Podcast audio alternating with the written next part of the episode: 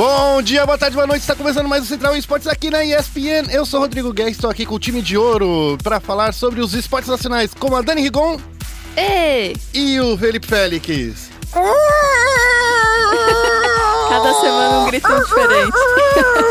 Bom dia! Que isso, você tá falando como um É, sou galo Vasco, ou bom como dia. um lobo? É Panicó. os dois, galobo. Um um- Sabe um- um- uma, uma mistura lolo. de. É, É o galo novo com Kindred. lobo. É o novo Kindred. É, a parte de baixo é lobo e a parte de cima é um galo. É. Entendeu? um gabo. Gabo. É um gabo.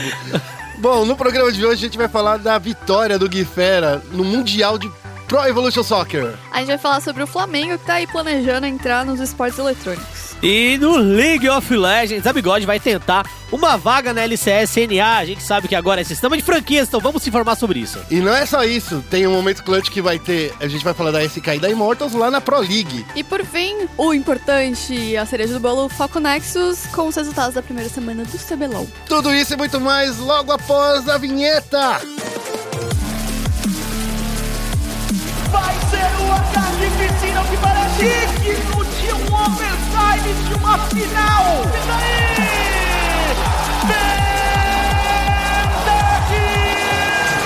É é uma das melhores vinhetas que. Você Né? já ouviu na sua vida?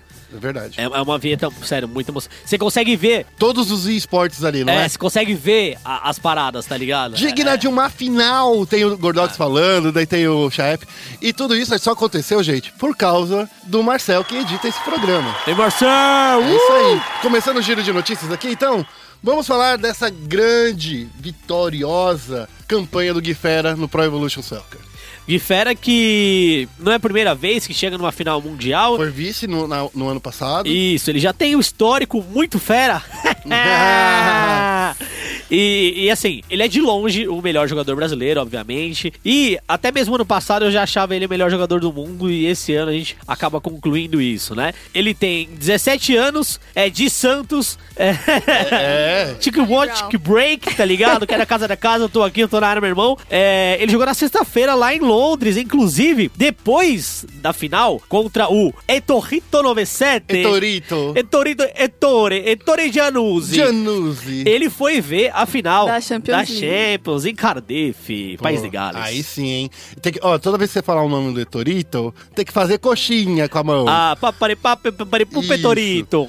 Olha só, o Ricardo Caetano, nosso especialista em simuladores de esportes, é, simuladores esportivos, falou que o Etorito jogou muito bem, mas o Gui Fera foi muito mais fenomenal. Foi uma vitória bem apertada porque foi de virada, né? E na prorrogação, aparentemente. Então, é uma coisa meio. Pelo que eu tô lendo aqui. É, e e outra coisa que eu quero ressaltar é que, diferente, por exemplo, na final de FIFA, que a gente tem é, ida e volta, que é um console, é no Xbox One e depois é no PS4, a final do PES, ele é jogar num único console só. E, inclusive, o Etorito começou conseguia. abrindo o placar logo aos 5 minutos de jogo. É, e o Gui Fera teve que ir atrás. E aí ele terminou ah, a partida é, empatando aos 26 minutos, 1 a 1 E aí, como a Dani disse, foi pra prorrogação. O primeiro tempo teve todo o domínio do, do Gui Fera em cima do Etorito, mas não resultou em gol nenhum.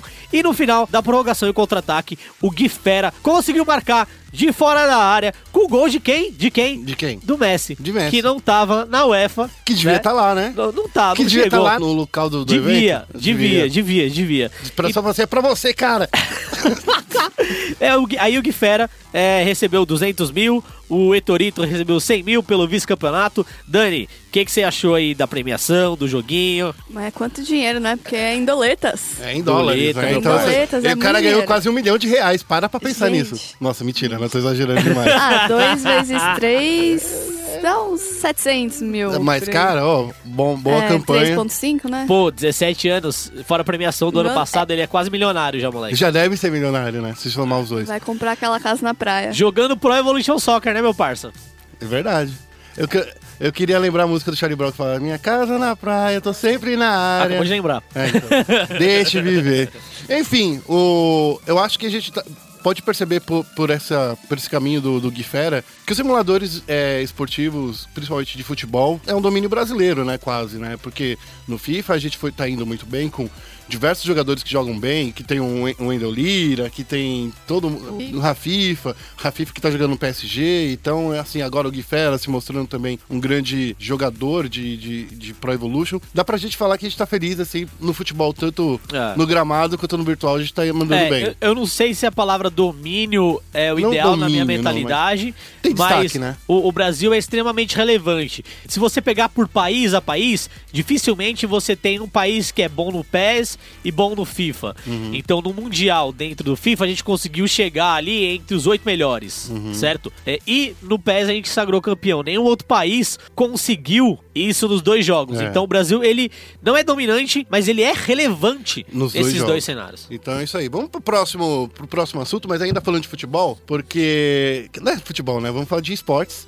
mas é futebol. É, tá- Mas é esporte. É esporte, né? Mas é futebol. É, esporte é esporte, né? É, então, se é esporte tá na ESPN, é isso? É isso aí. Então, a gente vai falar agora sobre o Flamengo, que literalmente está pensando em entrar no mundo dos esportes. Mas pensando de uma maneira assim, como o PSG já entrou, como já aconteceu no Brasil, do Remo de Do fazer uma parceria com o. Brave, do Santos, Do que fez a- Santos. uma parceria com a Dexterity. Então, assim, é nesse sentido, não é que o Flamengo vai montar ele mesmo uma equipe, mas procurar uma parceria pro, pro esporte. Quão bom é isso pro nosso cenário dos jogos eletrônicos? Eu acho que é sempre bom, mostra a seriedade do, né, a importância e relevância do cenário do, do esporte eletrônico, que os grandes clubes brasileiros prestem atenção, assim, porque, nossa, realmente, eu acho que só abre portas pro esporte eletrônico como um todo. E o Flamengo ainda é a maior torcida brasileira, né? Do, do, do mundo. Ou não, do brasileiro do Do, mundo. é, brasileiro, eu acho que é assim, eu acho que é, é o Flamengo e Entre depois é o Corinthians, né? É isso? É, em, em números gerais, sim, né? Uhum. É, aí depois tem diversos outros critérios que a galera coloca, tipo, tem número de torcedores, tor- número de torcedores que vão ao estádio, Uhum. aí tem sócio torcedor e tal, mas assim, números gerais, se a gente pegar só em número bruto, sem colocar nenhum critério de, de filtro, é, ela é assim. E assim, eu, eu acho que eu sempre tenho uma desconfiança em relação aos times investindo no esporte. Não acredito que o trabalho do, do Santos é um trabalho exemplar, que a gente possa É. falar, nossa, que trampo absurdo. É que na verdade é usa a minha camisa e fica aí É, de boa. então, exatamente. É isso. É. O, o Remo também já saiu. É, é, É. mas Deu- era um esquema. Era um esquema similar, mas que tinha promessas de fazer muito mais, né? Era uma promessa de fazer unir a torcida do Remo com a torcida da Brave. Isso. E, e acabou isso não rolando direito, né? É, a galera da Brave, inclusive, né, Dani? Você tá Foi- mais por dentro É, foi disso eles que eu. que, que, tipo, falaram, ah, a gente não quer mais porque vocês estão enrolando a gente. É, foi a Brave, né? É, que, foi a Brave que fechou- falou, não cancelou a parceria. Então, assim, é, lá fora, a gente vê, por exemplo, PSG. Pô, o PSG tá indo bem. É, Não- não- ele montou uma equipe de esportes, o. PSG. Não foi que eles pegaram, sei lá, como aconteceu também com os Calc, que pegou um time que já existia e, ab- e absorveu. Não é isso. É, o PSG montou essa equipe. É, né? chamou É. lá o Yellow... Yellow, Yellow Star. Star. Yellow Star, é. Yellow Star. E é um trabalho. Yellow Card, é a banda. Yellow Card. e, e é um trabalho de médio e longo prazo, o que esse PSG tá fazendo, certo? Então eu acredito que ele vai colher os frutos disso daqui uns dois, três anos, Uhum. mais ou menos. E no Brasil eu acho que é muito difícil isso acontecer. Por quê? É, se a gente pegar os times de futebol, os projetos dos times de futebol são de um ano. Todos os projetos dos times são de um ano. É um time para jogar um ano. Depois Uhum. muda tudo, muda-se comissão, muda-se tudo. Então o projeto no, no Brasil ele é muito fugaz. É por isso que eu até o momento não vi nenhum esporte dando certo em clube. Não sei qual vai ser o projeto do Flamengo, mas se for um projeto de um ano ou um projeto em que ele não vai investir tanto como o Santos, talvez não seja tão relevante quanto eles esperam que seja. Ou se como o Santos eles entenderem, olha, a gente quer a gente não tem grana para investir agora, mas a gente quer continuar fazendo e em determinado momento a gente investe. Tudo bem. Uhum. Eu Mas- acho que... Ah, desculpa, mas é que eu acho que, na verdade, é melhor pro fã do esporte eletrônico do que pro fã do clube em si, porque atrai mais gente pro esporte eletrônico do que o contrário. Só pra lembrar outra coisa, eu precisava falar de que ainda não tá fechado, tá? Essa, essa, essa movimentação do Flamengo está indo ainda para ser aprovada pelo comitê administrativo do clube, Mas é, são movimentos que estão acontecendo dentro do Flamengo que eles falaram assim, queremos nossa marca em, outro, em outras categorias, porque isso daí tá partindo diretamente do departamento de marketing da- do Flamengo. É, e se você é, vem acompanhando essa notícia, obviamente essa notícia veio da gente, a gente falou com fontes internas do, Do do Flamengo. Flamengo. a gente não pode revelar ou citar, mas a gente dá essa notícia com propriedade, a gente conversou com pessoas lá é, da alta cúpula do Flamengo e a gente acabou é, descobrindo isso. É isso aí, a gente ainda tem mais uma notícia e essa aqui a gente vai falar rapidinho, porque a gente já tá passando muito tempo nesse giro de notícias. Nos Que- empolgamos. que é a Empolgou. Bigodes tá tentando, é outra que tá tentando comprar uma vaga na LCS NA. Como a gente já veio falando na semana passada, não semana, não, não foi na semana passada. Foi, foi na semana passada. Não, a gente não chegou a falar A na gente- semana no passada. podcast a gente não chegou Ah, a mas falar no site- sistema de franquias, mas no site e no matchmaking a gente falou desse sistema de franquias. Agora a LCS norte-americana, ela vai ter 10 vagas, não 10 vagas, eles não definiram quantas vagas vão ser. É. Mas a gente já entende que no mínimo é 10. É o mínimo, né? É, eu acho que é no mínimo 10 ali, não vai reduzir. Cada vaga custa 10 milhões, Ai. que podem ser parceladas, então você dá a entrada de No- 5 milhões. No carnê. É, vai ter que ser o carnê do baú pra E aí isso depois você usa, você usa o, o carnê aí pra comprar, não compra skin, né? É. Aí você vai pagando depois. E, bom, essa notícia foi dada na semana passada. A gente já esperava que isso fosse acontecer eventualmente na LCS norte-americana. É, o que acontece? A partir do momento que você fala 2018 já vai Tipo, ser franquia. ano que vem. Ano que vem. E eles falaram que, ele- é, que eles vão anunciar no Q4 desse ano. Ou seja, Em dezembro.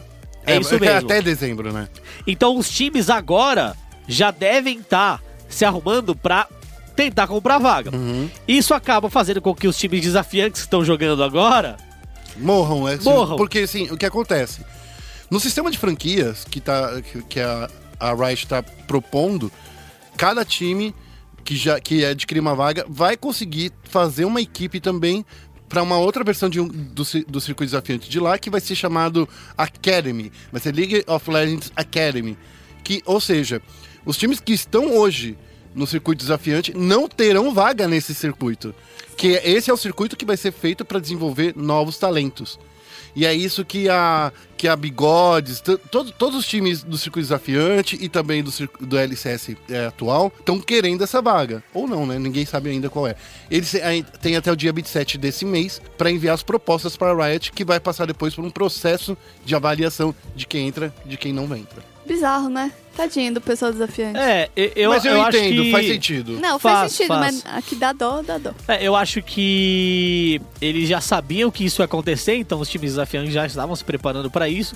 Acredito que com esse sistema de franquias é, possa existir até a possibilidade de eles aumentarem o número de vagas dentro da, da LCS, certo? Ao invés de 10 ir para 12, por exemplo, não sei. Olha, gente, vamos combinar porque eu acho que é uma coisa super relevante. Dá pra você imaginar assim que dá pra fazer partidas, por exemplo. Hoje em dia a LCSNA começa na quinta-feira, né? Tem uma partida na quinta-feira, uma partida na sexta, duas partidas sábado e domingo. Então dá pra ter pelo menos mais duas partidas, mais uma partida na quinta e na sexta. Então acho que não é não é de Dá até pra se estender um pouco durante a semana, Sim, eu pelo não e- e é sei feito- se isso é tão bom pro pros jogadores, né? É, é feito nos próprios estudos da Riot. Sim. Então, diferente da Riot Brasil, a Riot Brasil aluga o estúdio. isso. se eu não me engano. Então, se eles aumentarem pra MD3, não vai dar pra fazer num dia só. É. Vai ter que alugar mais um dia. Aham. Então, aqui teria um aumento de custo é, real, Real, né? né? Lá teria um aumento de custo em, em folha salarial. Mas tudo bem, eu acho que é pra isso que, que Mas, que é é, mas se eu não me engano, eles têm ingresso, eles ganham alguma É, coisinha. É, mas não é pra É. fazer dinheiro, né? Então, é que o ingresso, ele mal cobre os custos É. de, pro- de operação. o ingresso é mais tipo é um preço simbólico. É pra, saca? pra você chegar e incentivar o torcedor a ir lá e ter torcida. É. Bom, mas é, é isso. A Ela vai tentar uma das vagas. Ah, honestamente, vou ser bem franco. Eu conheço o projeto da Bigodes. Se eles conseguirem o dinheiro, eu acho que a Riot topa. Uhum. Eu acho que eles conseguem uma vaga. Porque eles já cons- investiram muito pra estar nos Estados Unidos. Eles já investiram muito para estar nos Estados Unidos. Isso já mostra comprometimento, certo? A partir do momento que você sai, tira uma organização do Brasil e leva para os Estados Unidos, já demonstra comprometimento. E o que a Riot mais quer é comprometimento, Uhum. certo? E no momento o projeto da Bigotes é só com LoL. Eles até querem levar outros times e tal, mas eles investiram muita grana no LoL, então já mostra comprometimento. A gente não sabe se entrar dentro da LCS de franquia da Norte América, né, vai excluir que o time participe de outros jogos, mas respeitar o sistema de franquia da NFL, da NBA vai, então provavelmente os times não vão poder jogar outros jogos. Mas os times, times, tipo organização, ou é, por exemplo, a Big Oz, ela, é- ela na, no LoL, ela é Jackals. Jackals. Aham. Se ela quiser jogar, sei lá, Big Oz, Não. Anubis, Não. ah, não. Não, porque Não pode. o que aconteceria é o seguinte: você, a sua organização, nem você, nem seus parentes, e nem os parentes dos seus parentes, não sei como é que é, mas tem um certo nível de. de- Ah. Não pode estar envolvido. Nossa, o Rick Fox então tá ferrado. É. É. Então, isso é algo que existe no sistema de franquia da NBA e da NFL. É. A Riot não anunciou nada em relação a isso ainda. Inclusive, Nem tá no contrato deles. é, inclusive assim, nem mencionaram nada. É. Se não mencionaram, deve ter caroço nesse angu. Porque se fosse livre, eles iam falar, ó, é livre. Eu acho que eles estão negociando ainda com os times essa coisa de exclusividade. Principalmente Tanto- pra, pra Immortals, é, que é um time que ganha Ah. muita grana, não só no Counter-Strike, mas também em outros esportes menores. 300 mil Ah. Vainglory, acho que Heroes of the E Storm até por Overwatch. isso eles estão chamando, eles não estão chamando de franquia, eles estão chamando de é, parceria permanente. Uhum. Porque franquia colocaria essa coisa de ex- exclusividade, eles estão chamando de parceria permanente. A gente não sabe como vai ser, estamos esperando os próximos capítulos ainda, mas é isso. Bigodes vai tentar uma vaga na LCS norte-americana para 2018, tentando comprar uma vaga de 10 milhões de doletas. E é isso aí. Esse foi o nosso giro de notícias. Agora a gente vai falar de Counter-Strike. Tá chegando aí o Momento Clutch. Okay, team, follow my command.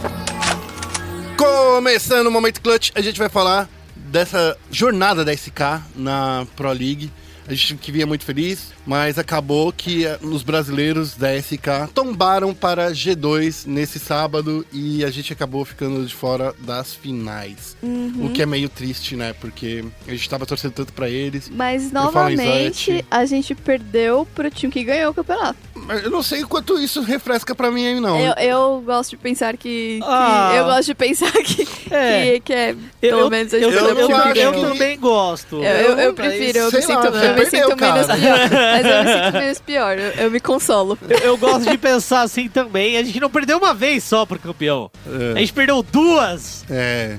Então, eu não sei se isso me... Rindo para não chorar. É, porque assim, a SK que veio uma campanha muito boa na Pro League, ela veio ficando é, líder na, na NA e agora rolou essas finais, né, que já tinha comentado na semana passada que ia começar e perdeu pra, pra G2 de uma maneira triste até. É. Porque eu acho que faltou muita sintonia entre os jogadores e eu acho que é esse o, o- o- aquele gostinho amargo de perdemos pros, pros campeões? Perdemos, mas como foi o nosso jogo? Eu não acho que nesse ponto a gente foi muito bem, entendeu? A gente não conseguiu acompanhar muito bem porque a gente acaba ficando mais no CBLOL durante o final de semana, mas o Rock assistiu, fez a matéria lá no site, o resuminho, e pelo que a gente leu aqui, o Coldzera não estava nada inspirado nessa É. série. É, que, e- é- é que a gente tem que entender, as pessoas são seres humanos, sabe? O Codizeira ta- tava jogando o fino do Counter-Strike durante a, a fase de grupos e depois. Não, não só, né? Acho que o Coldzera é o jogador mais estável Sim. dentro. Estável não psicologicamente, tá? não, dentro não, do jogo. estável é aquele É, cara que não tem é. um, um pico muito distante do, do seu mais, nível mais baixo. É, assim, ele é muito estável, então você sempre pode confiar pra ele fazer partidas muito boas. Uhum. O nível dele é muito alto, muito, muito alto. Não à toa ele foi eleito o melhor jogador de esportes do ano passado, melhor jogador de CS também. E assim, o cara, como o Guerra falou, ele é um ser humano. Tudo bem, tem, tem dias que você não tá muito bem, tem campeonato que você tá, não tá muito bem. É que ele tava bem no campeonato inteiro. Só que, tipo, é o que eu acho muito. Às vezes ele acordou com piriri. Mas o que eu acho, o que eu acho que o que mais pega nesses campeonatos de Counter-Strike, quando a gente começa a acompanhar mais de perto, é que são muitos campeonatos. O torneio inteiro dura uma semana. E eu acho que isso é estressante e estafante também. Não dá pra você relaxar. E a final ainda é melhor de 5, gente. É, Esquece melhor então. de 5 no CS, Não, é e muito teve- cansativo. E teve empate, sabe, do- na, na fase de grupos. Então, Ah. assim, foi muito complicado, né? A gente esperava que a SK fosse melhor, inclusive na semana passada, eh, e até na semana retrasada mesmo, que a gente já tinha falado quem tinha chegado nesse quadrangular, nesse- nessa etapa final da final da ESA Pro League, que a SK era a favorita dentro dos times que Norte-americanos. é, dos norte-americanos, ela é disparado o melhor. É, não à toa, foi o único time que joga na- nos Estados Unidos a ficar entre os quatro, Sim. né? Não, Não? a Liquid ficou a Liquid também. ficou também? Ah, é, Ah, é. pensei que tinha sido É por só causa SK. do, do, do, quadru, Ah, é, do por causa do. É, quadrulamento. eles estavam no outro grupo, é verdade. É. Bom, ela, ela chegou ali na semifinal, chegou muito bem. A Liquid que estava em segundo, né? Não, é, chegou também. Mas a Sky disparado melhor. E a gente esperava que eles fossem melhores do que eles foram. Lembrando que a gente tinha falado muito da G2 e da Envious antes como times que prometiam bastante. A G2 com o Dream Team francês e não entregavam. É, Resolveram entregar. Resolveram, resolveram. Fiz- fez- fizeram não parceria entregar, com a né? FedEx. Ou- Ouvi dizer que o Kenny S da G2 foi monstro nessas É. séries. E ele até postou no Twitter que ele tava muito feliz e tal. O Coldzera, depois de ter se classificado pra semi, postou também, pô, o Jay perder pra G2, a gente vai ganhar deles na semifinal. Deu pra ver que eles queriam ganhar. Mas, Não, mas- acontece de, de não entregar. Eles realmente estavam afim de jogar, de, de entrar pra vencer, não estavam apáticos. E assim, não perdeu de tanto. Os dois mapas foram 16 a 12. Poderia ter sido pior. Eu acho que, que sim, poderia ter sido pior, mas assim, é que quando você percebe a forma que a G2 estava jogando, era uma forma muito mais controlada, era uma forma que conseguia manter o controle e, e quebrava muito a economia brasileira. E na hora que você quebra essa economia, acaba acontecendo essas coisas, né? De você não conseguir ter o armamento suficiente para derrubar os, os adversários do lado, daí você tem que, sei lá, derrubar com uma AK, derrubar com uma M4 ou com pistolinha. Não, não- a gente sabe da- que não funciona, né? Mas assim, acontece mais uma ESL Pro League que não entra pra nossa conta. A do ano passado não, Não entrou lembrar. também. É, lembrar.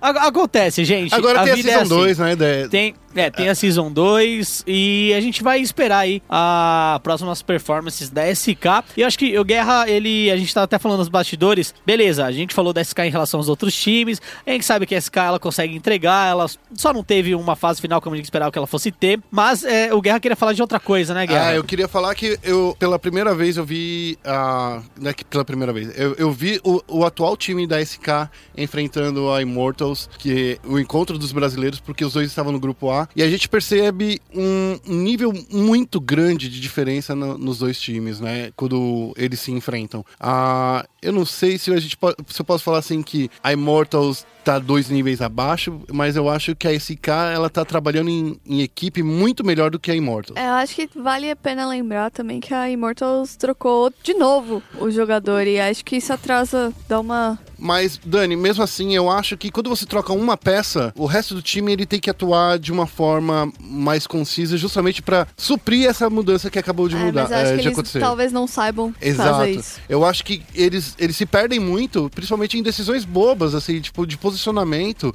Eu vi um- uma partida muito boa do Lucas, que ele tava, eh, quando ele estava jogando na Overpass, eles têm sacadas inteligentes de onde se posicionar naquele corredor que vem do fundo, ou até quando você eh, vai defender o, o site B, eles sabem fazer uns posicionamentos muito bons, mas eu acho que eles não se comunicam muito bem. Eu acho que problema de comunicação, como a gente- fala em qualquer esporte, é, é complicado, porque não pode acontecer. Eu vi um Muito bom, eu recomendo todo mundo seguir, que é um, o CSGO é, First Person.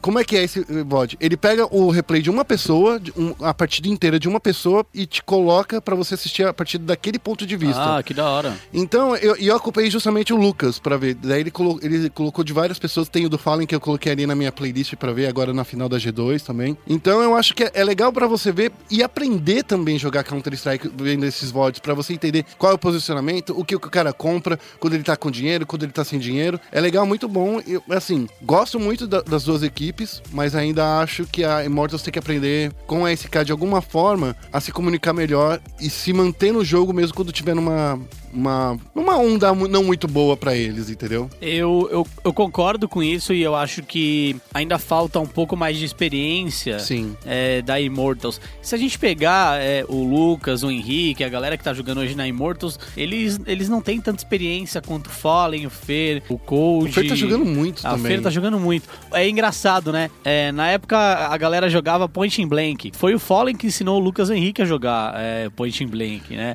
E os caras falavam, nossa, o cara é ruim, esses dois é ruim, não joga. O Fer falava, deixa ele jogar com a gente não e tal, que esse cara é ruim. Então assim, quando o Lucas e o Henrique começaram a jogar em alto nível jogos de tiro, Fallen e o Fer já jogavam. E já estavam nesse entendeu? nível, né? Já estavam num, num nível muito bom. Então eu acho que a galera da Immortals precisa de tempo. Eu não sei quanto tempo pode demorar Então, porque a pra gente tem eles esse chegarem problema, né? nesse pra- nível. Porque assim, por, por mais que eles terminaram a, a season é, em terceiro lugar no NA, você precisa entregar resultado uma hora, né? E- porque assim, a Immortals não é, um, não é uma, uma equipe que você para pra pensar que tem um dinheiro pra rasgar, sabe? Então eu acho que é meio. Tá. Eles têm que começar a entregar logo esses resultados, que sempre vive nessa promessa, na promessa, na promessa e não tá entregando. Sim, eu acredito que a, a primeira, coisa que eles precisam fazer é chegar em mais decisões. Isso. E chegar em mais decisões não é tipo, ah, chegar na final. É entender como eles podem jogar pra passar das fases de grupo. No mínimo, tentar sempre chegar numas oitavas de final, por Co- exemplo. e Como já tá acontecendo com a SK,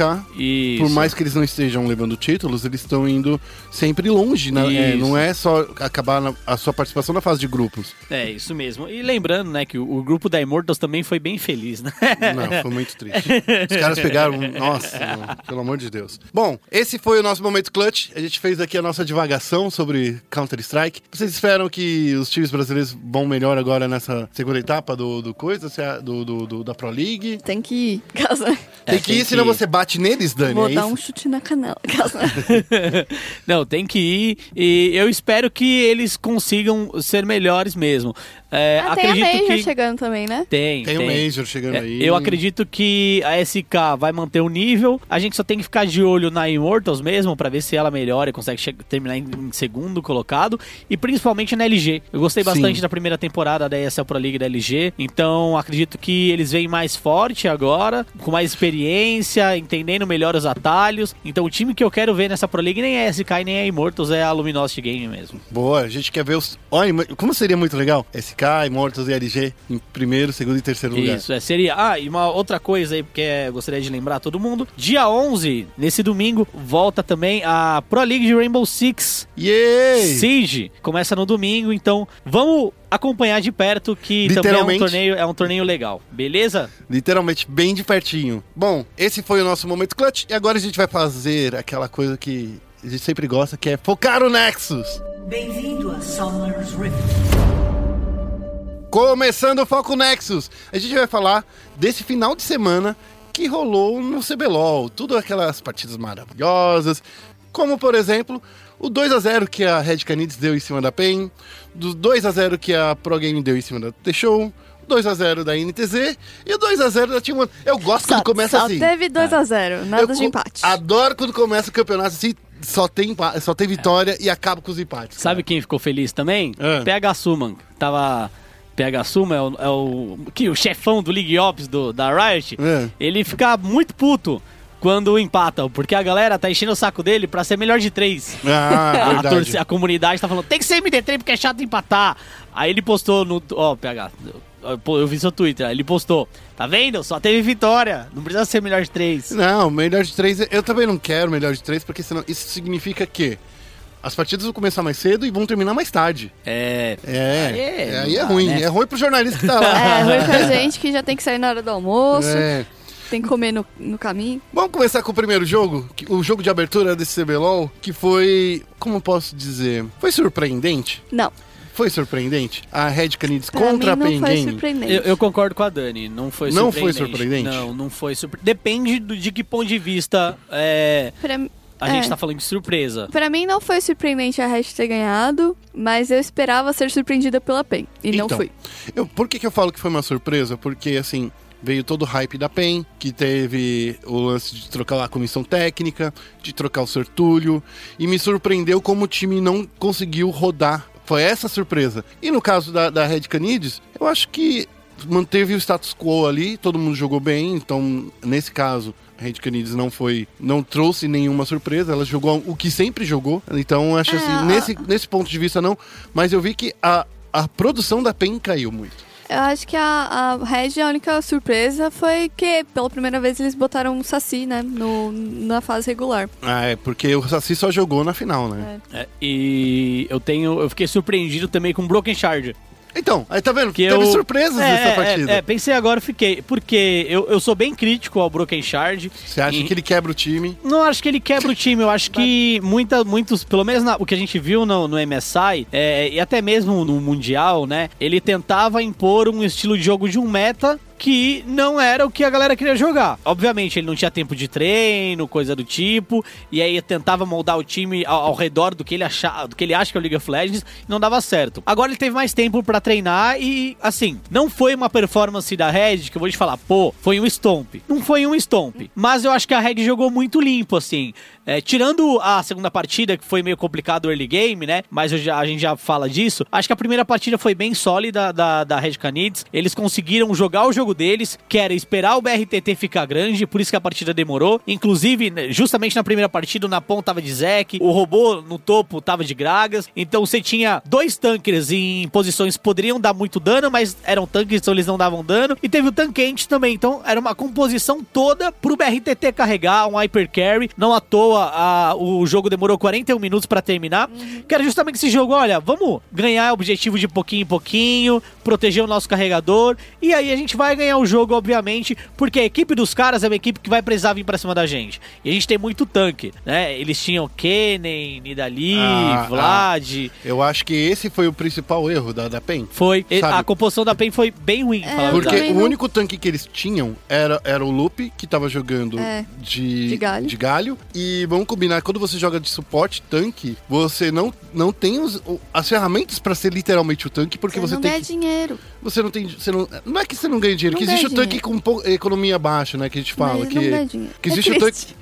É que existe o tanque de economia baixa que que você faz os itens mais baratos de, de tanque que ainda dá pra s- aguentar ali umas porradinhas. Por exemplo, a- o Solari é um item de tanque de economia baixa. E, mas só que ele só completou a Solari, né? Ele não completou nenhum outro item de tanque. Ele não, não chegou nem a completar É, ele- a redenção. É, ele tava correndo pra redenção, mas assim, eu achei que esse galho no, no suporte foi infeliz e eu acho que foi um não entendimento do meta, é, Não entendimento do campeão. do campeão. e- Porque pra, pra que serve um galho num, num time? Você precisa ser o segundo frontline. O primeiro cara que entra na luta vai lá, vai, vai, vai aguentar umas porradinhas e o, o galho vem depois pra aumentar a resistência dele É, e levantar o- todo mundo. a ideia, eles queriam. é, de- vamos falar um pouco dessa composição da PEN. Eles vieram com Galho suporte, Kennen no top, Nidali e Vlad. A ideia era que o Kennen entrasse flanqueando por um teleporte ou alguma coisa do tipo, mas era um Kennen AD, então esse Kennen ia focar no split e entrar com ult só pela utilidade, não pelo dano. E aí o Galho ia entrar em cima pra ser. É, pra vir depois com o Vlad, Caitlyn. Então era basicamente um combo, mas tinha que ser muito bem executado. Como o time da Red é, usou a composição de Hyper Carry, dificilmente o Kennen ia conseguir entrar. Porque você tinha o Graga, você tinha o Zek, você tinha um Tanquente ali. E tinha a Jinx do BRTT, né? Tinha a Jinx, é, a Jinx ela ia ficar atrás e o que tinha de principal ali, depois desses tankers,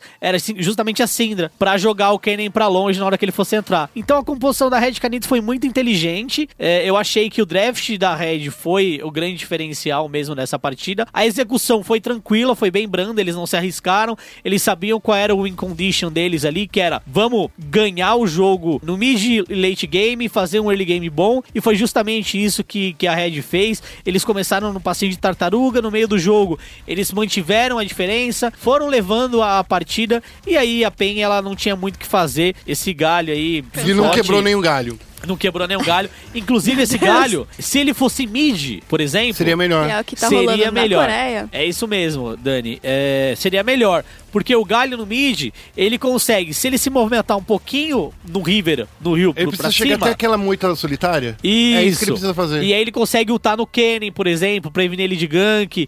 Ele consegue ultar no bot também. Então, assim, é, não sei se o.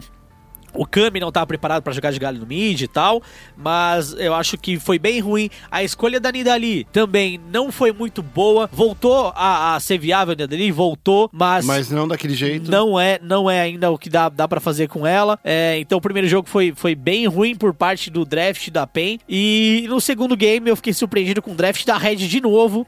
Foi uma composição de Wombo Combo. Saia, Rakan. Que- E a Que Oriana? ele- eles É. aplicaram esse wombo combo uma vez só, né? É, infelizmente só aplicaram uma vez. Então, ó, vamos falar dessa composição que é Galho, é, o Lissin, Oriana, a Zaya e o Rakan foram as escolhas da, da Red Canids. Isso. E as escolhas da, da PEN, de novo, focando Kennen. naquela coisa. Kennen, só que É. em vez de ter a Nidali, era a, Elise. a Elise, a Ari, a Ashe e o, O trash. e o Trash. É, eu, eu gostei De novo, bastante. sem nenhum frontline. É, eu gostei bastante do Kenny e do Mylon, pra falar a verdade. Não, ele tava indo muito bem. só Achei que, que... é um Kenny muito forte, esse Kenny do Mylon. Só que o Kenny é um campeão que precisa que o time fique na vantagem e que ele se torne opressor na rota também. E isso não aconteceu. É, então, e de novo, mas é que eu falo, eu acho que a gente tá vivendo o League of Tanks e as pessoas não estão entendendo isso. Porque a, a- a composição, por exemplo, da, da Red tinha dois tanques, né? Que era o, o próprio Rakan, que tava. Não é que ele tava tanque, mas ele tava bem resistente. E tinha também o galho do robô, que, é sério, ele não morria. Ele simplesmente, cara, ignorava dano. O pessoal da PEN batia nele e ele ganhava vida. A PEN foi até muito bem nessa partida, porque ela começou na vantagem, ela começou trazendo bastante. ba- fazendo uma- umas movimentações bem bacanas. É, o early game da PEN, Eu acho que- saíram que é na o- frente. Que foi muito bom esse early game É, e- deles. e a proposta desse, desse time... Era acabar no early game, né? É, era, era tipo snowballar o early game. Você tem uma Ari, você tem um Melise, você tem um Kennen. É, esses personagens eles precisam do early game pra conseguir é, encaixar o jogo deles e, a, e, e o time conseguir vantagem.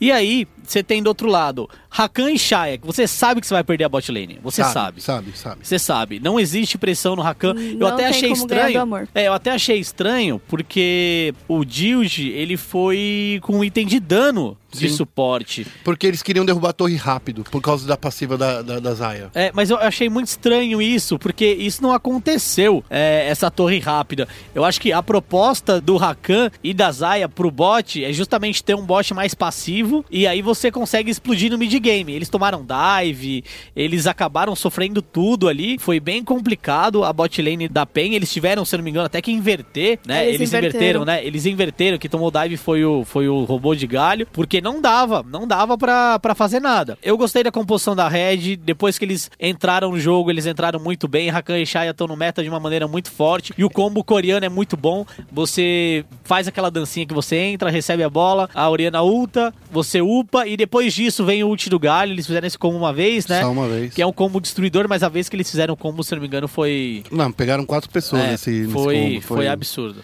É meio, é até meio triste a gente falar sobre isso, mas alguma observação pra esse jogo? Não, Foi, Ó. foi, tava dentro do esperado? Eu achei que o primeiro game tava mais dentro do esperado. É... Com a dominância maior da Red. Foi uma- ah, durou 40 minutos, durou, mas assim, a Red jogou o jogo deles, nenhum momento arriscaram nada, é, nenhum momento a gente viu que a PEN poderia revidar de alguma maneira. No segundo jogo eu pensei que a PEN ia vencer. O primeiro jogo ele foi bem forte, mas a PEN, eu acho que ela não tá tão sólida assim em dominação do mapa. A partir do momento que eles estavam na frente, eles deviam ter ganhado mais controle de visão. Eles até fizeram um bom trabalho em relação a isso, mas eles não podiam buscar teamfight e aí a Red conseguiu botar bastante teamfight pra acontecer ali e, cara, esse foi o grande erro da PEN. Eles escolheram um time que não conseguia fazer teamfight, que era split e pick-off, split e pick-off. E é muito difícil você executar isso quando você tem Oriana, Rakan e Galho jogando contra. E sem o falar que a Red também, que né? tem o melhor, o melhor macro game, que a gente vai falar macro game, macro game, macro É. game, e vai falar que é, eles têm a, melhor rotação de mapa do, do cenário. É, eu, eu concordo. Ela e a NTZ, eles têm uma rotação muito boa. A NTZ eu acho que tem uma rotação melhor, só que a Red ela é mais sólida em Uhum. É- é relação... mais Consegue objetiva. É. Eu acho que o da Red, ela pode não ser tão visualmente impactante, mas ela tem resultados melhores. Bom, a gente vai, eu vou falar uma coisa que, que eu tava com saudade de falar, que a gente vai chamar umas entrevistinhas aqui. Yay! Vou chamar uma entrevistinha. A gente vai, vai trazer aqui pra. Eu conversei com, com o Napon depois da partida da, da Red Canids e PEN. E vamos ver o que ele tem a dizer sobre esse novo estilo da Red, como é que eles vêm pra esse split. Rodrigo Guerra do ESPN Esports. Eu tô aqui do lado do Carlos Napon, o Hooker. Tudo bom, Napon? Tudo ótimo, cara. Você? Tá ótimo. Melhor agora que tô falando com você. Napon, tô fazendo uma pergunta que eu tô querendo entender. Vocês terminaram o primeiro split, foram campeões, terminaram bem forte e começaram essa segunda partida, essa primeira partida de hoje do CBLOL, a partida de estreia, mostrando essa, essa mesma força. Dá pra falar que se houve uma evolução do final do primeiro split pra agora? Ah, com certeza. A gente teve muito, muita experiência com o Campeonato Internacional que foi o MSI. A gente aprendeu muito com todos os times. Apesar de a gente ter perdido um pouco já das coisas que a gente estava fazendo no primeiro split, a gente está precisando se recuperar agora. Inclusive, a gente estava um pouco apreensivo sobre essa primeira semana, já que a gente considera a PEN uma das favoritas para esse título. A gente estava muito atento ao jogo contra eles. Então, acho, acho que assim, dá para se dizer que esse é o jogo mais importante para a gente. Ainda bem que a gente já saiu 2 a 0 agora, já, já tira um, já tira um peso das costas. Mas, com certeza, o MSI trouxe muito, muito conhecimento pra gente. Esse, esse, esses três pontos que vocês começaram agora a, o campeonato, dá uma. um- dá para descansar um pouco, dá para imaginar, ver o que, que vocês erraram, vocês já conseguem identificar quais foram os erros, o que, que dá para melhorar ainda na rede? Com certeza, a gente tinha alguns erros que vinham acontecendo essa semana e estava tentando resolver, mas estava com um pouco de dificuldade.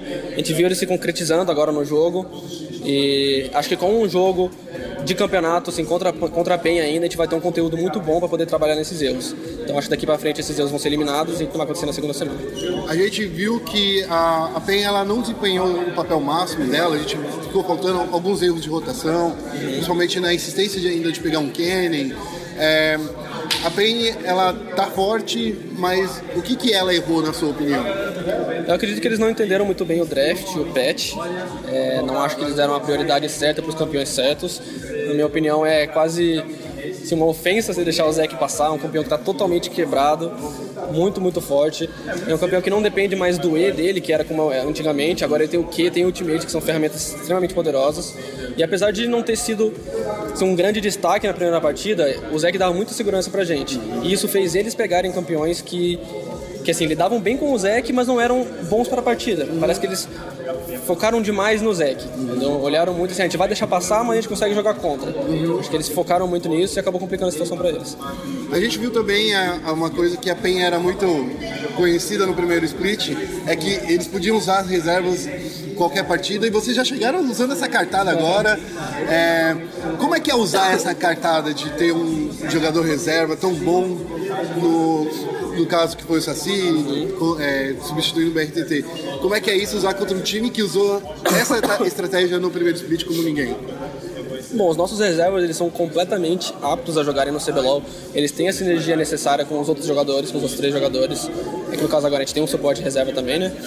E a gente tem. Quando a gente troca um pelo outro, são características assim pequenas que trocam. E a gente tá usando literalmente delas. É, um, um certo jogador é melhor numa coisa específica, a gente vai colocar ele agora porque nesse jogo é melhor. Dá um exemplo do que, que o, o Saci é melhor no que o BRTT, por exemplo. Bom, por exemplo, o Saci, ele gosta mais de campeões que que tem uma pressão assim de level 6, é, que tem uma força mais pro meio do jogo, e o BRTT ele gosta muito de hypercarries, ele gosta muito de jogar com hypercarries. Porém, é que aí que tá, não quer dizer que a gente joga só com isso, porque o BRTT também sabe jogar com campeão de level 6, né, de mid game, e o Saci também sabe jogar de hypercarries, mas no momento que a gente tá usando é desse jeito. Legal. Napão, muito obrigado por essa entrevista e espero que continue com muitas vitórias aí. Eu que agradeço. Valeu. Tchau, tchau. Voltando, agora sim a gente vai falar do segundo jogo de, de sábado, que foi a Pro Gaming contra a T-Show. Um stomp da Pro Gaming, desculpa eu falar. Acho que a Pro Gaming trouxe aqui uma, umas coisas bem importantes de falar. Foi a melhor equipe que usou o Arauto nesse primeiro final de semana. Foi uma equipe que não é que usou o melhor, é que ela trouxe aquilo que a gente esperava de ver no Arauto. Ele derrubando duas, três torres e conseguindo abrir quase uma rota inteira. Eu acho que nesse ponto de vista, Pro Game muito boa. Goku de novo. Um, um Super Saiyajin na rota do meio. Eu acho que não dá pra falar outra coisa, né, Dani? É.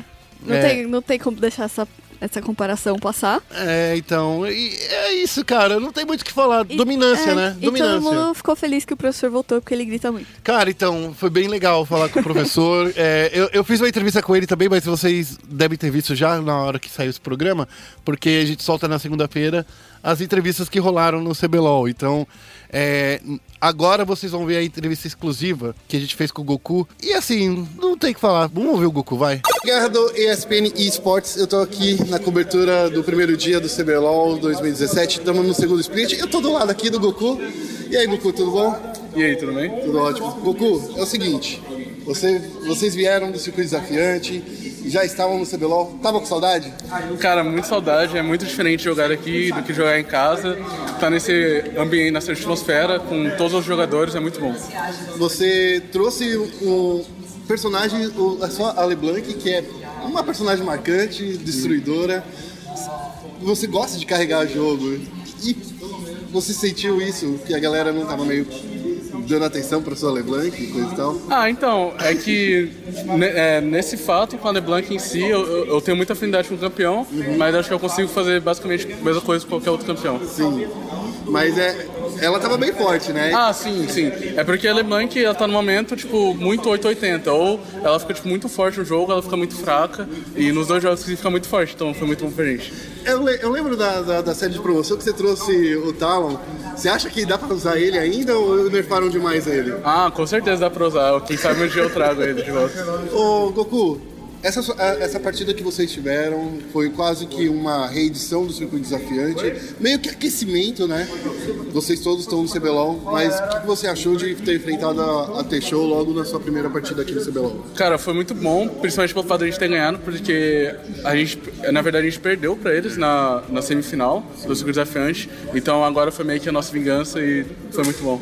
É, vocês então é um time forte, já tá todo mundo falando que vocês têm uma pressão de jogo muito forte, tem um estilo de jogo que é para time vencedor. Qual é o objetivo da Pro Game nesse split? Acho que a gente tem primeiro pro passo. O nosso primeiro passo é chegar nas semifinais, ficar entre os quatro, quatro melhores times do Brasil. E aí a gente pode ir além, pensar numa final, talvez ser campeão do split e, e depois disso você pensar bem o Brasil lá fora. Então, agora, que você, para vocês chegarem na final, o que, que vocês precisam arrumar no time? Cara, acho que em geral, em específico nada, a gente só tem que melhorar o nosso macro em si. Ah, e continuar se dedicando como a gente sempre se dedicou e manter o pé no chão. Essa chegada do Ranger e do, do Lusca, o que, que mudou no time? Cara, o Lusca ele é uma pessoa que puxa muito mais responsabilidade, é um undercarry que muito bom. E o Ranger ele traz muito conhecimento também, não, não só quando ele tá jogando, ele ajuda muito qualquer um em qualquer lane, ah, principalmente o Zoão. Então foi muito bom. Então, o que, que a gente pode fazer em resumo desse, o que, que vocês aprenderam desse primeiro dia de CBLOL? Dá pra falar que aprendeu alguma coisa? Viu do jogo da, da PEN e da Red? O que, que você acha que, que dá pra aprender desse primeiro dia? Ah, eu acho que tá todos os times, assim, tirando a Red, que eu acho que tá um pouco acima, mas todos os outros times estão, tipo, mais ou menos no mesmo nível. Ah, ao meio de tabela, no caso, então a gente tem potencial pra, tipo, dar 2-0 em qualquer outro time. Legal. Obrigado, Goku. Foi um Valeu. prazer conversar com Prazer. você. Só, só queria lembrar que a Pro Game bateu em cachorro morto. Por- É isso que você queria falar? É isso que eu queria falar. Ah, tá. Então. Farps. Agora que existe. Farps. Mas tudo bem, vamos Porque- continuar. Vamos Ah, pro não domingo. sei. Era Tá. só isso. Depois, Vamos pro domingo. eu não sei. Eu acho que a gente precisa ver mais uma partida da T-Show pra gente ver como é que eles estão jogando. Mas Tá, assim, é. eu acho que eles estavam nervosinhos, assim. Ah, Era. né? É, bateu em cachorro morto. Tá Era bom. É isso que eu quero dizer. Vamos falar agora, então, dos jogos de domingo, que foi CNB versus INTZ. Duas horas de sofrimento. Essa realmente foi da- de todos os jogos, é, todas as séries, né, das disputas. Acho que essa, é, é, essa foi de longe assim a pior, principalmente segundo jogo. E o que precisa ser mais discutida, porque existe um, um- um problema muito sério quando a gente fala de CNB e NTZ, porque a CNB tava no início, bem no iniciozinho do jogo, tava muito, muito, muito forte. Era a CNB, peraí, deixa só pra eu perder. É, na primeira Era, partida era. era, É. CNB. Isso mesmo. CNB tava com início muito forte. Não é que tava muito forte. Tava com. A gente tá vendo aqui o, o gráfico do Match History. E, cara, de repente, a INTZ passou na frente E não saiu mais. e não saiu mais. É. Só que não conseguia também terminar esse jogo. O que, que tá acontecendo com esse, com esse time? A gente na sala de imprensa tava com a mão na cabeça, tipo, meu Deus. Chegou um momento que a, que a SNB quase vi- virou o jogo. Uma coisa que eu quero ressaltar é que o early game da CNB foi o que surpreendeu nessa primeira partida, só que a CNB tem um grave problema em relação a objetivos. Ela não consegue pensar e setar o jogo pra conquistar é, mais de um objetivo. A CNB já tem esse problema desde o segundo split do ano passado. Ah. Desde, ó, segundo Sempre split. teve. Esse é, split do, do, do ano passado, eles tinham uma forma de jogar que se mantém até hoje, que é ser reativo. Isso é muito ruim para um, pra um time. No ano passado, esse, essa forma reativa funcionava. O meta permitia isso. E o- uma coisa que é bem importante a gente lembrar também é que esse time da CNB nunca teve uma comissão técnica presente. A comissão técnica técnica desde a época da Kabum e tal, que eles jogaram lá, né? Ela era meio que ausente bastante, né? Era um cara de longe, dando dica, conselhos de draft e tal.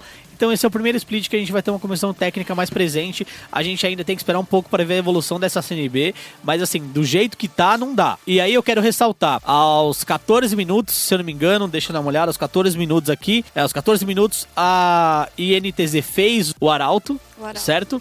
Eles setaram todas as waves, tanto a do top, quanto a do mid, quanto a do bot, a favor deles. Soltaram o Arauto no top, o Arauto ficou lá sozinho e aí eles tiver, a, a CNB teve que desprender o PBO Sim. pra ir pra lá. Com isso, eles forçaram o mid, quase levaram a torre, fizeram o dragão da montanha, Levaram levaram, o bot. levaram o bot inteiro. Em uma troca estranha da CNB no top, eles levaram as três torres do bot. E aí, dos 14 até os 24 minutos, a INTZ ela conseguiu três torres, dois dragões da montanha e um barão. É, muito, é Em muita 10 coisa. minutos. É muita coisa. Em né? 10 minutos. Eu acho que é, é- é o que você quer dizer assim. Falei bem da Pro Gaming usando o Arauto, porque eles levaram uma, uma rota inteira, mas concordo com você que no, no objetivo geral a INTZ levou mais. Mas eu falo porque que a, a Pro Gaming levou melhor o objetivo, fez o melhor uso do, do, do Arauto. Porque a CNB ela quis retrucar, ela quis responder na mesma moeda, e eu acho que aí, nesse erro de ser cabeça dura, eles são muito cabeça dura. Sim, eu nem tô nem contestando. Eu acho que a Pro Game usou melhor o Arauto mesmo. O que eu tô, o que eu É tô dizendo é que, decisão tipo, da CNB. a adesão da CNB. Exatamente.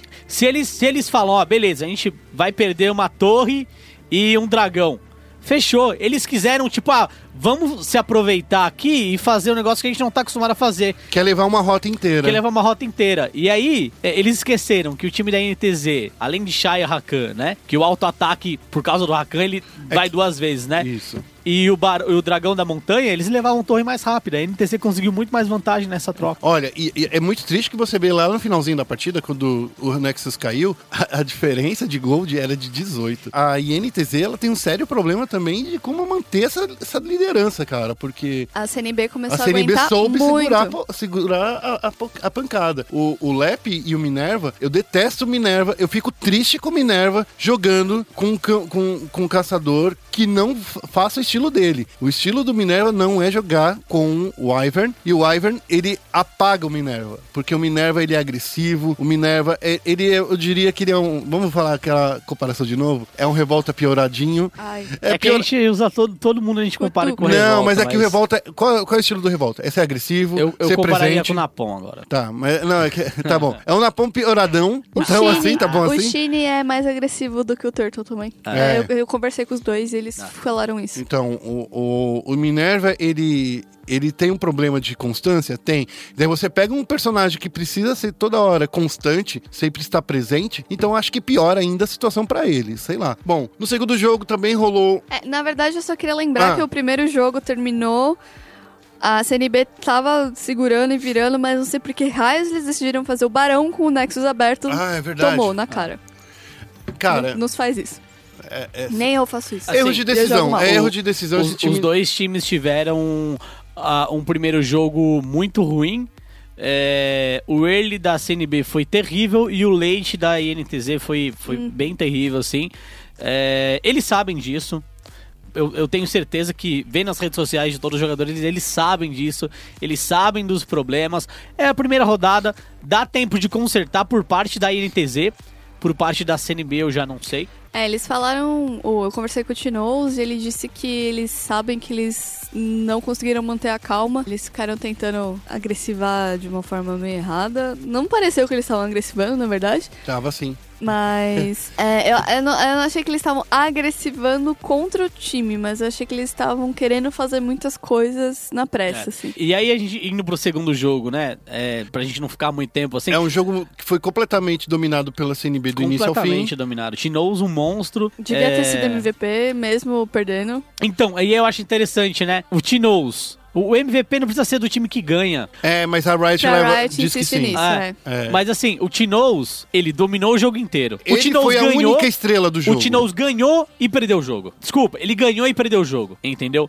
O cara ganha- isso. Ele ganhou e perdeu o jogo. Ele snowballou o mid, ele terminou 13-3 na partida. Ele dominou a rota do meio e aí ele conseguiu transferir vantagem para as outras rotas. Só que no fim, quando a CNB perdeu, o Team deu uma entregada. Então assim, ele ganhou o jogo porque ele dominou o jogo inteiro, ele fez com que a CNB ficasse na frente, inclusive a CNB perdeu com vantagem de ouro. E aí, num lance que ele foi pego no fim do jogo, foi onde a INTZ apro- aproveitou e conseguiu levar uma vantagem para fechar. Então se ele ganhou e perdeu o jogo, eu acho que ele devia ter sido o MVP por causa disso. O placar dessa partida foi 21 a 8 pra INTZ. Que tipo assim, quer dizer, 21 a 8 pra CNB, Pra mas CNB. quem ganhou foi a INTZ. Então assim, é tão, é tão incomum a gente ver uma entregada dessa, é in- porque foi uma entregada. Foi uma entregada. De novo, lembrando, o jogo passou dos 30 minutos, o contador de, de, de morte, ele fica elevado, e você perder os, os dois carregadores, os três carregadores, né, porque o Lep também tinha morrido naquela, naquela jogada, não tem sentido, gente. Você tem que, depois dos 30 minutos, tem que jogar extra safe e jogar, sim, agressivando, como o próprio Tinoz disse, mas tem que jogar extra safe. Bom, Dani, você que tava lá no, no, no estúdio, quem você acha que a gente deve ouvir as palavras do coração É, pra essa eu entrevista? acho que a gente tem que ouvir o Turtle. Eu ia falar do Shine, porque ele estreou, né, no, no CBLOL, mas o Turtle sempre é muito simpático de conversar primeiro. E eu também falei com ele sobre como foi essa sensação de assistir de fora o jogo, né, porque foi a primeira vez que ele ficou no banco no segundo jogo. Aí ele fala um pouco disso, ele também fala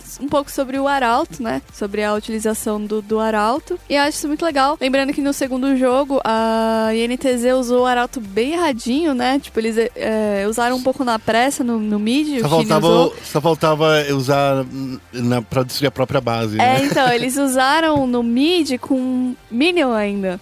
E o Arauto ataca o Minion antes de chegar na torre. Então foi, foi bem ruimzinho esse aí. O Shine também falou sobre isso. A gente vai colocar todos os áudios no SoundCloud e fazer matéria sobre. Então fiquem ligados, escutem aí o Turtle. Dani Rigon pela SPN Sports aqui, NTZ. Vitória de 2 a 0 contra a CNB, um pouco sofrida. Como foi pra você assistir o segundo jogo de fora, Turtle?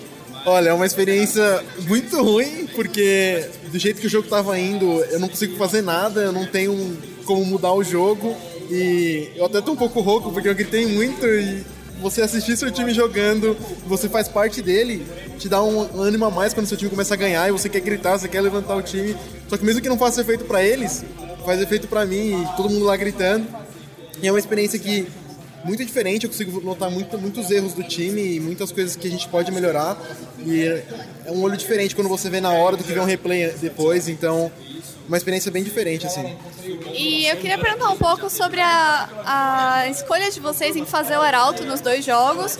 Vocês acham que realmente está sendo efetivo? Acham que ainda precisa melhorar na, na hora de usar o Arauto?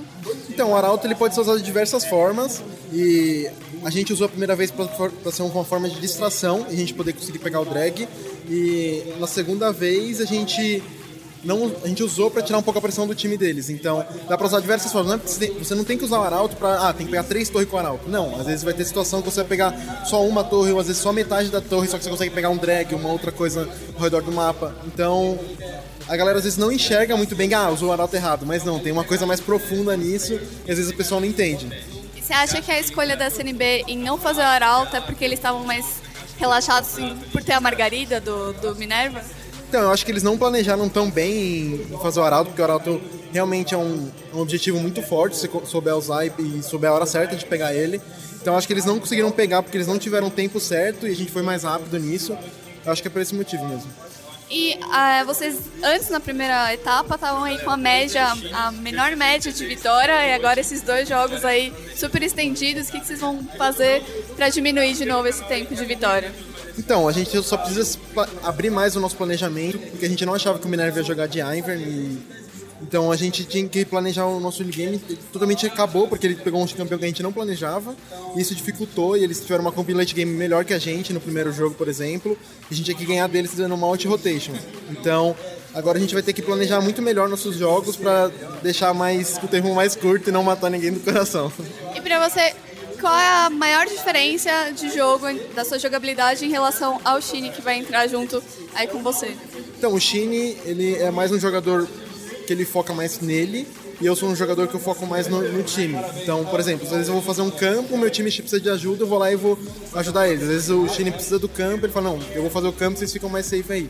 Então, acho que esse é o principal fator que, que difere eu e dele e pode ser aplicado em diversas comps, então a gente sabe contra qual time quem usar, e isso é muito bom porque muda o nosso estilo de jogo, então a gente pode usar como uma surpresa na estratégia. Ah, muito obrigada e. É, pá, demorou, assustou, viu?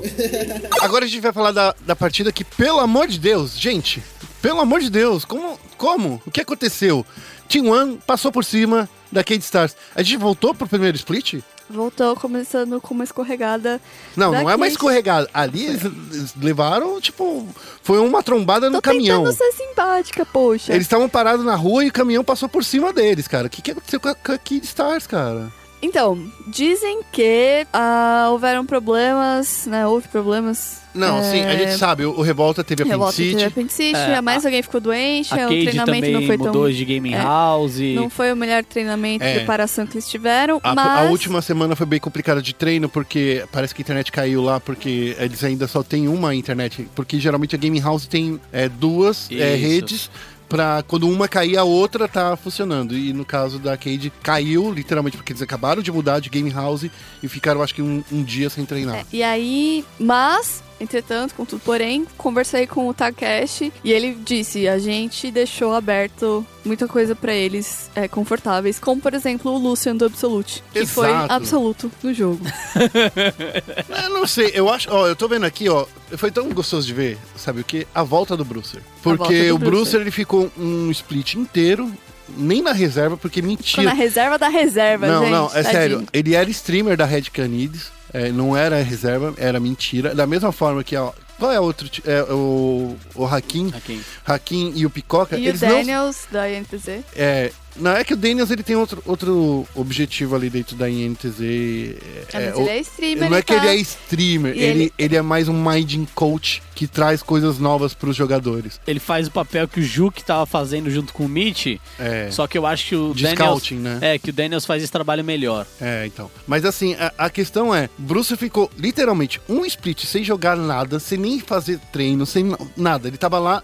É, é de Pernambuco ele? É isso? Eu não sei, na real, ele Eu falou não que tava. sei de onde Ah, ele Bom, é. ele falou que estava jogando, não sei se. Não, ele estava tava bem, jogando. né? Jogando Cara, ele. ele eu- solo eu- kill, assim, né? é, então, eu, eu sigo o Brucer. no- é sério, eu recomendo pra todo mundo, tá, gente? Sigam o Brucer, no- não sei agora, no Chapéu de YouTube. palha. No, no YouTube, porque ele tem as, as melhores tiradinhas inocentes, porque ele não faz saca- sacadas sacanas, que nem o Picoca, nem o Yoda, mas ele, ele é muito divertidinho de acompanhar. Mas assim, é. Brucer ele terminou a primeira partida, gente, 0, 6 barra 0 barra 8. Ele tava monstrinho aqui. É, E uma coisa que eu, eu gostaria de, de ressaltar, eu já tinha dito anteriormente, quando anunciaram o Yoda na Red, que o Brucer, pra mim, é mais jogador que o Yoda, em relação, pelo menos, a potencial. No momento, ele pode não saber tanto de jogo quanto o Yoda sabe agora, depois dessa temporada do lado do Talkers e na Red, mas se o Brucer tivesse na Game House e ele tivesse no lugar do Yoda, eu acho que o, o Brucer, ele tem mais potencial pra crescer do que o Yoda tinha. Então, concordo com Guerra, é muito bom ver o Brucer jogando de novo e é muito bom ver que o Brucer, ele tá acima da média dos mid laners é, do CBLOL. É claro, foi o primeiro jogo? Foi o primeiro jogo. Não, mas contra o Takeshi. Mas contra o Takeshi, que assim é um cara Syndra. exímio, que joga bastante. Syndra, que é um pique é um dos piques favoritos dele. Então acredito que o Bruce ele, ele tá de parabéns. Mas quem tá mesmo de parabéns, na minha opinião, e o I, e eu ia falar I, I, I, e o Veverte. Cara, que eu fiquei tão feliz que ele jogou de Sejuani. No topo. Pique totalmente novo. Surpreendente, é um pique que a gente esperava ver na selva, mas funciona muito bem com o Olaf por causa da passiva.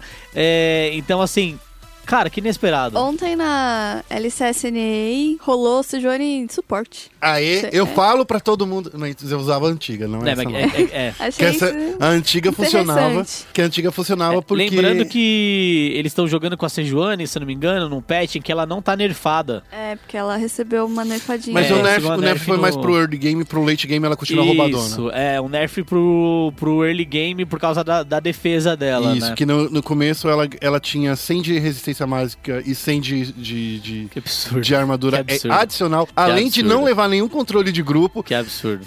É absurdo. Agora passou pra, de 100 pra 30. Eu acho que caiu um pouco, Ah, né? é Enfim, absurdo. mas e eu acho que além de ter rotacionado muito bem e, e travado a Cage, eu acho eu senti mais mecânicas fortes do, dos jogadores da, da T1. Mas na, que na eles- maior parte do jogo tava um jogo parelho, não tava? Porque, assim, pelo que eu vejo aqui no gráfico, presta atenção, o gráfico mostra, assim, que lá no- por, por volta dos 16 minutos até os 28, que é o mi- mid-game, É, na primeira partida, né? é, da primeira partida, tava, os dois times estavam equiparados ali. Tava acontecendo, claro, uma dominância muito maior por parte da, da Cade, ganhando objetivos, porque a gente vê assim, até, lá, até o momento eles tinham derrubado duas torres. Até os 28 minutos eles estavam indo muito bem, e, e depois que parece que passou. Desligaram os computadores da, da Cade e eles venceram. É, acho que ah, em alguns casos a diferença de ouro ela aponta bastante a como foi um pouco da história do jogo, mas se a gente olhar as composições e a gente entender que do lado da Cage, por exemplo, a gente tinha uma Syndra e a gente tinha um Trash, é, tanto o Trash quanto a Syndra são mais orientados a conseguir vantagem no early game, certo? Principalmente a Syndra. É, a partir do momento que você não consegue impor muita vantagem em cima de uma Oriana, ela vai fazer mais É diferença que ela que escala melhor no, no late game. ela escala melhor. Então, assim, essa diferença de ouro inicial,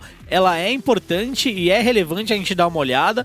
E quem tava na frente era ah, o time da Team One. E ele tava, eles estavam na frente, por exemplo, com o Moriana e com uma Sejuani que escalam muito bem, ok? E um Olaf que, por mais que ele não consiga algumas kills no início, ele vai pra cima no leite, não importa o que você vai botar nele. Ele vai te jantar, tá ligado? Então a diferença no início de- do jogo tinha que ser favorável pra Cage.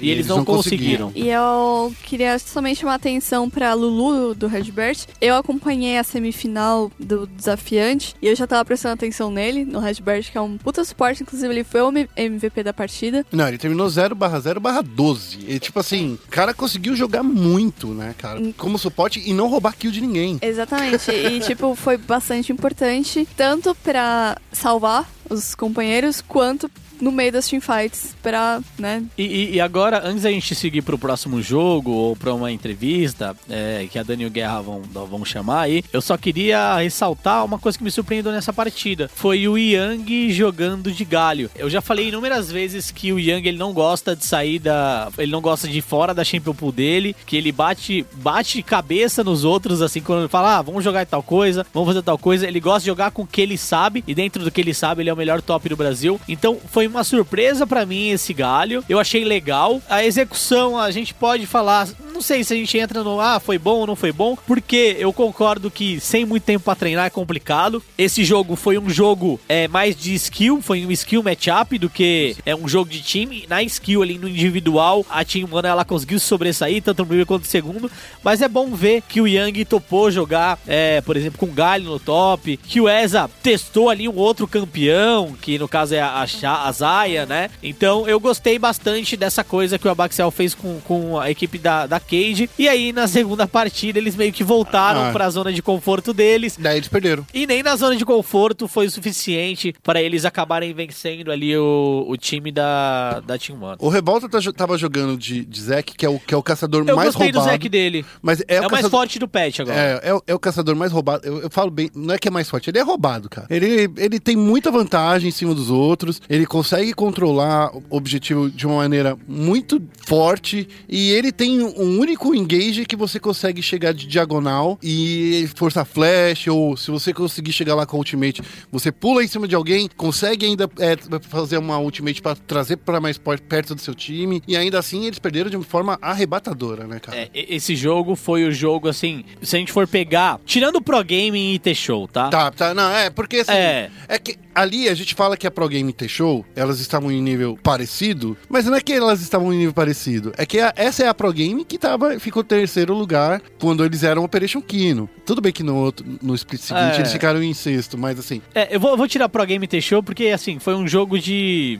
que a disparidade era muito óbvia. É, certo? E foi um one-side game e a gente sabe que nem todo jogo é one-side game agora. mas é, esse foi também. É, esse, A esse Team partida. One, a segunda partida de Team One e, e Cage, se você puder ver, porque de todos os jogos que rolaram no CBLOL, de PEN versus Red, é, INTV versus NB, esse jogo foi o, o mais limpo de todos. E esse- nesse jogo eu acho que a Team One conseguiu fazer o que ela queria fazer. Não tô dizendo que a Red não fez o que ela queria fazer. A Red fez, a Red pintou e bordou também. Mas esse jogo ele misturou tudo que a gente quer ver num jogo tecnicamente perfeito, né? Sim, a gente vê um, um- Olha, sério, não dá pra falar. A Arri do Brucer tava jogando muito. o- sabe, sei lá, o, o, o Forlan, ele foi o caçador desse split. Se fosse pra falar desse split, desse final de semana, se fosse pra ter assim, prêmio caçador do final de semana, era o Forlan. É, e o primeiro jogo ele não começou tão bem, mas quando você tem o Moriana te dando um move speed Não ali, tem, cara, não, não tem tem. o que dizer no primeiro jogo da Team One e, e Cage. É, Ah, não, eu tô tentando lembrar porque eu conversei com o Neck e ele falou alguma coisa so- sobre o Olaf.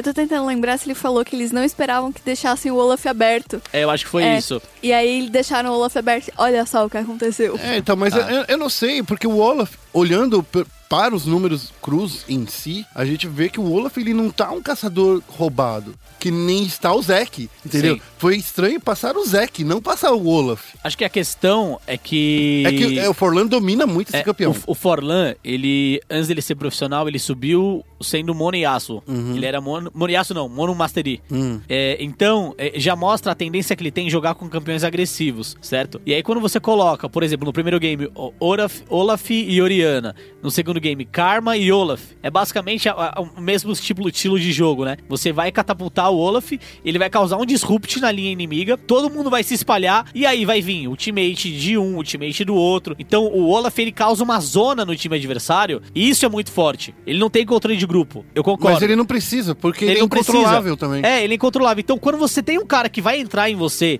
e não importa o que você faça, ele vai continuar te dando dano, é muito complicado de você Tem que jogar explodir contra. esse cara. Tem que explodir ele muito rápido, não tem que dar peel. E aí o time da Cage, né, se a gente for olhar, era um time basicamente de peel. E aí a única que podia dar dano enquanto recebesse peel era basicamente a Cassiopeia, que dentro do, da build nova do Olaf, que foi é um adaptativo, né, ele reduz o dano de skills que você toma constantemente consecutivos, né.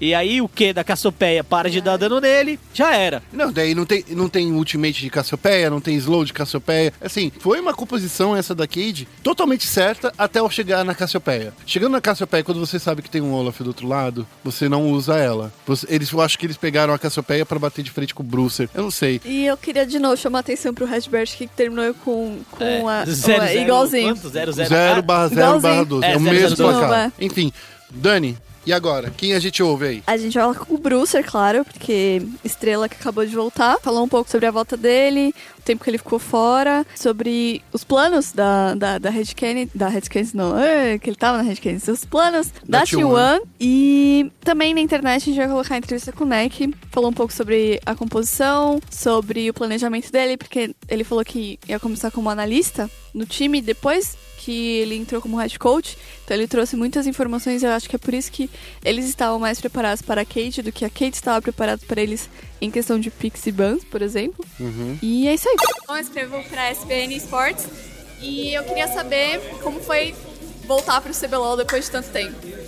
Ah, muito feliz, primeiramente. É, Eu fiquei de reserva pela Red por seis meses, mas eu não fiquei parado, eu sempre fiquei, sempre fiquei assistindo VOD, sempre fiquei procurando melhorar minha mecânica. Então, quando eu voltei pro CBLOL, quando eu entrei para esse time, eu confio muito nos garotos, eles confiam muito em mim e deu certo. O que, que você acha que foi essencial na vitória de vocês? Porque vocês tiveram tanto é, boas estratégias quanto mecânica individual. Mas você tem alguma coisa na sua cabeça que você vai falar, foi isso? Cara, eu acho que foi- foram os dois, claro. O League of Legends é feito de estratégia mecânica.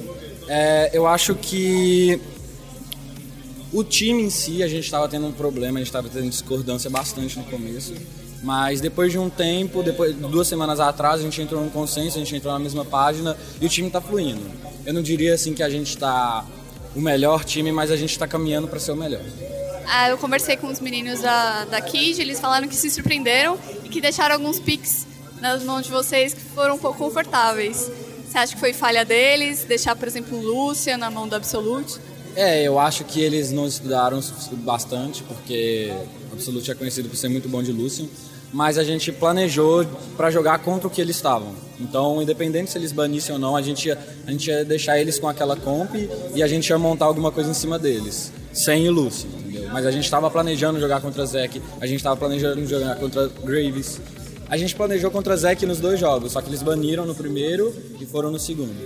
Você acha que o diferencial foi vocês planejaram mais contra eles do que eles contra vocês? Ah, Acho que sim. Acho que a gente teve uma semana muito boa de treino e o planejamento assim foi muito bom. E pra semana que vem, como é que vai continuar? Planejamento, treino.